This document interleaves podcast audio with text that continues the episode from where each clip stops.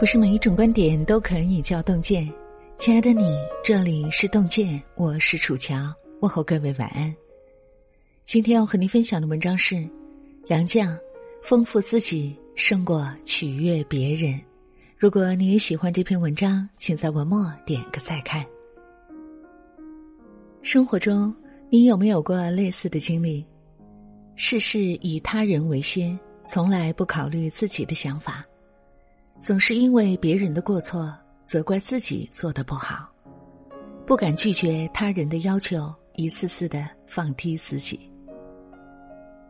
你处处考虑别人的感受，可直到身心俱疲后，才发现自己在讨好别人的过程中，早就迷失了自我。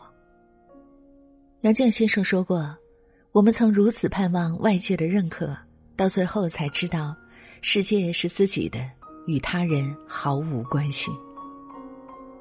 人这一生最重要的不是取悦别人，而是丰富自己。不要去追一匹马，你用追马的时间去种草，等到春暖花开的时候，自然会有一群骏马供你选择。当你开始不断的丰富自己，你想要的一切都会因你而来。怎么丰富呢？首先，丰富头脑。有作家曾把人的大脑比作仓库，里面的货物就是我们学到的知识。一个不爱学习的人，仓库里便空空荡荡，整个人也会慢慢废掉；而不断汲取知识营养的人，仓库便会充实，人生也会越来越厚重。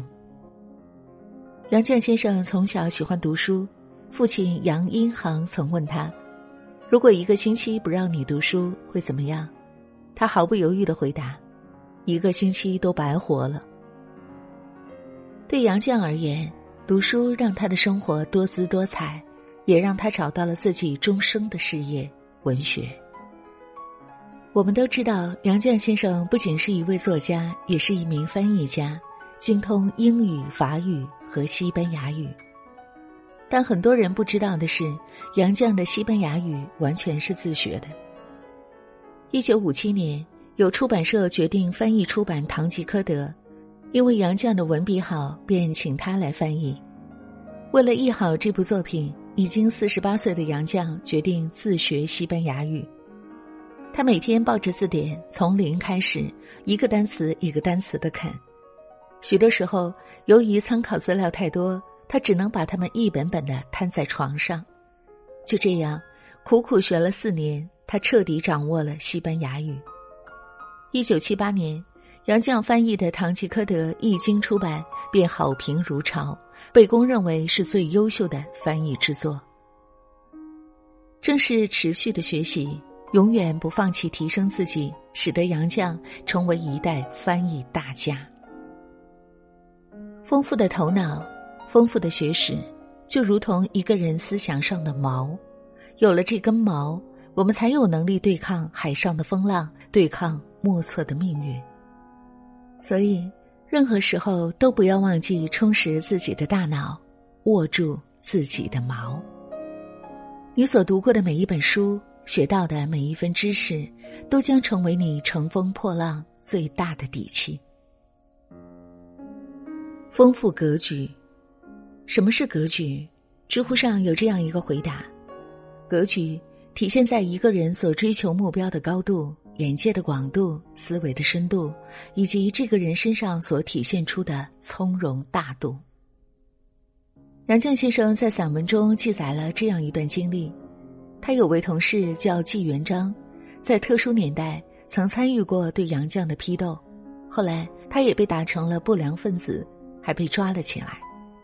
那时，纪元璋在农村的家中有一个躺在病榻上的父亲，还有一个手无缚鸡之力的妻子，全家人每月都靠他的工资过活。他倒下后不久，家中就已经揭不开锅了。杨绛知道后，不仅没有幸灾乐祸，反而主动伸出援手。他从自己微薄的工资中拿出一部分钱，每月往他家里寄，一直持续到纪元璋出狱。在那个人人自扫门前雪的时期，杨绛的接济保全了一个摇摇欲坠的家庭。这使我想起他曾说过的一句话：“读书到了最后，是为了让我们更宽容的去理解这个世界。”正是因为这种博大的胸怀，使他选择原谅曾经伤害过的人。复旦大学陈果教授曾说过一句话：“如果你在自己最失落的时候、最潦倒的时候、最无人能理解的时候，还能保持一份豁达、一份涵养、一份风度，这才是真正建立修养的真功夫。放下的是恩怨，伟大的却是自己的格局。人生海海，潮起潮落，真正成熟的人。”都懂得把目光放长远，不再拘泥于眼前的鸡毛蒜皮。当你学会敞开胸怀，放开眼界，站在高处去俯瞰生活，你才能活得通透，活得洒脱。心怀大格局，才能过好每个小日子。丰富生活。人生在世，过日子难免有枯燥和乏味的时候。可真正热爱生活的人，却总能不败给时间，不败给世俗，无论何时何地都能活得精神，活得有趣。杨绛和钱钟书先生的生活便是如此，平淡又丰富。忙的时候，同一个屋檐下，钱钟书在那奋笔疾书，杨绛就在这角落安静阅读。闲暇的时候，他们会互相理发，也常常一起出门去探险。有人说，生活真正的趣味其实都融于日常小事中。杨绛先生的《我们仨》一书中，则记录了更多一家三口的生活细节。一家三口爱去动物园，一起探讨各种动物的习性和秉性。一家人去吃馆子，钱先生近视眼但耳聪，女儿阿苑耳聪目明，他们总能发现其他桌的客人正在上演着怎样的故事。去公园儿，一家人轮流表演才艺节目。生活中有很多人都抱怨每天辛苦奔波，忙于工作和应酬，日子一天比一天无聊。其实不是生活乏味，而是我们失去了对它的感知力。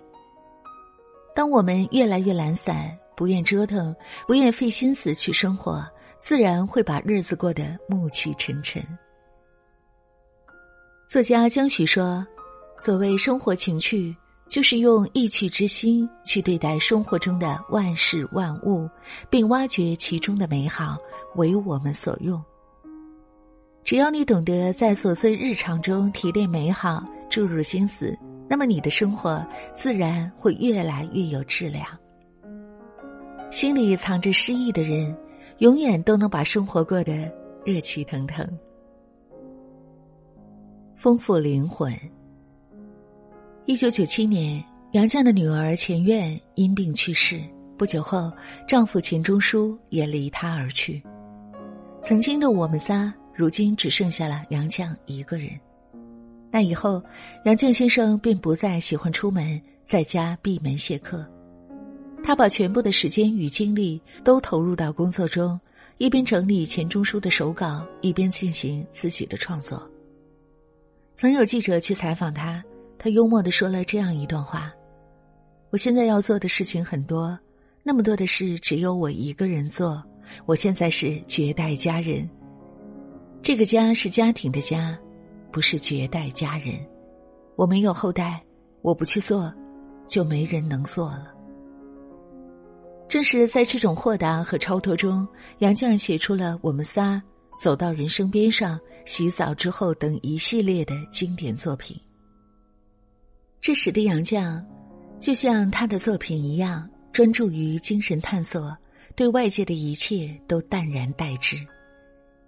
二零零四年，杨绛文集出版，出版社准备筹划作品研讨会，杨绛却说：“卖书不是我的事，我只是一滴清水，不是肥皂水，不能吹泡泡。”在生活中，他也越来越简单简朴，衣着并不名贵，却极为得体。房间里从没有名贵的摆设，只有满屋的书香。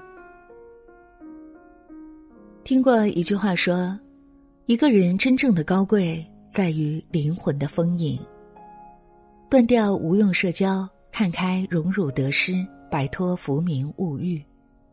当你的内心变得富足，精神变得饱满，自然就不会在意外界物欲的束缚。简单朴素的是生活，但丰富高贵的却是灵魂。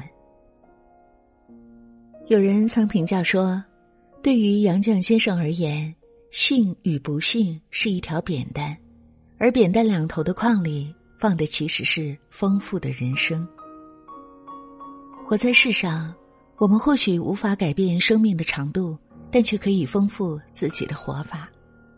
用充实的大脑去面对现实的挑战，用广阔的胸怀去容纳生命的风雨，用多彩的生活去感受人生的美好，用丰盛的灵魂去承载世间的万物。人这一生，有无数美好等着与我们相遇。不断填充与吸收，才能让自己变成珍贵的存在。点个再看，从今天起，把讨好别人的时间拿来丰富自己。愿你我都能尽情享受生活的美好，不断丰盈生命的底色，不负来这人间一趟。越年长越会明白，丰富自己胜过取悦别人。你若盛开，清风自来。你若精彩，天自安排。你说呢？欢迎大家在留言区和我们共同分享你此刻的感受。如果你很喜欢这篇文章，记得点个再看哦。让我们相约明天，愿洞见的声音伴随您的每一个夜晚。我是楚乔，感谢各位的收听，祝愿所有的朋友们平安健康。多余的冬季总算过去，天空楼淡蓝。的情，我在早晨清新的阳光里，看着当时写的日记。原来爱曾给我美丽心情，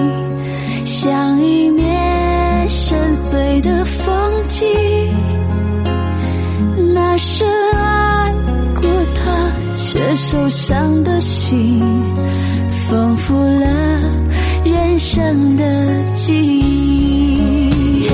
只有曾天真给过的心，才了解